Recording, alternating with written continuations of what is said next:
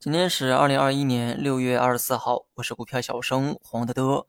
正如昨天所说，哈，反弹力度并不强的情况下，随时调整呢都不足为奇。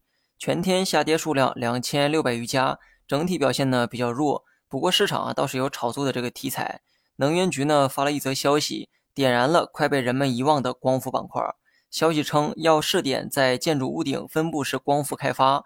简单来讲呢，就是把光伏发电设备啊安在屋顶上。好处呢当然是显而易见，可以利用现有的房屋资源。对日后的这个铺设维护也会更加方便，也有利于进一步的压缩成本。光伏发电呢，作为新能源，享尽了政策的红利，同时呢，也是实现碳中和的必要举措。那么行业前景呢，当然是毋庸置疑。要说唯一的缺点嘛，那就是之前炒光伏啊，只是炒一个概念哈，很多企业呢都是靠着补贴过日子，业绩呢并没有兑现到股价上。不过最近几年呢，行业成本啊不断下降，利润空间开始显现。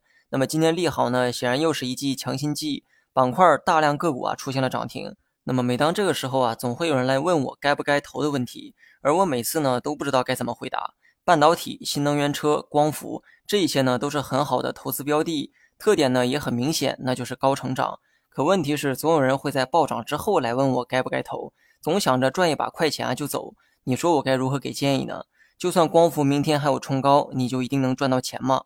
今天板块涨得这么猛，那么涨幅靠前的个股啊，明天呢大概率会继续冲高。但是这一切又没有任何意义哈，因为涨停的票你也买不进，买进去了人家可能也不涨停。以上我说的几个板块呢，都是值得投资的行业，但切记我说的是投资投机的话，除了半导体啊，剩下的估值呢都有点偏高。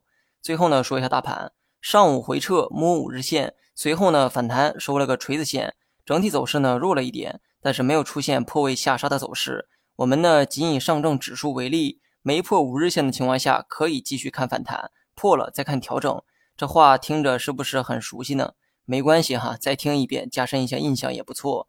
目前的大盘呢上下都不算强势，所以参考五日线呢有可能会出现滞后的现象。对此呢，你可以观察五日线上方的走势。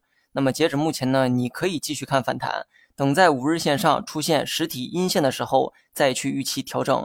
也就是说，即便没有跌破五日线，只要符合上述条件的话，你也可以将预期转向调整。而目前呢，你可以继续看反弹。好了，以上是全部内容，下期同一时间再见。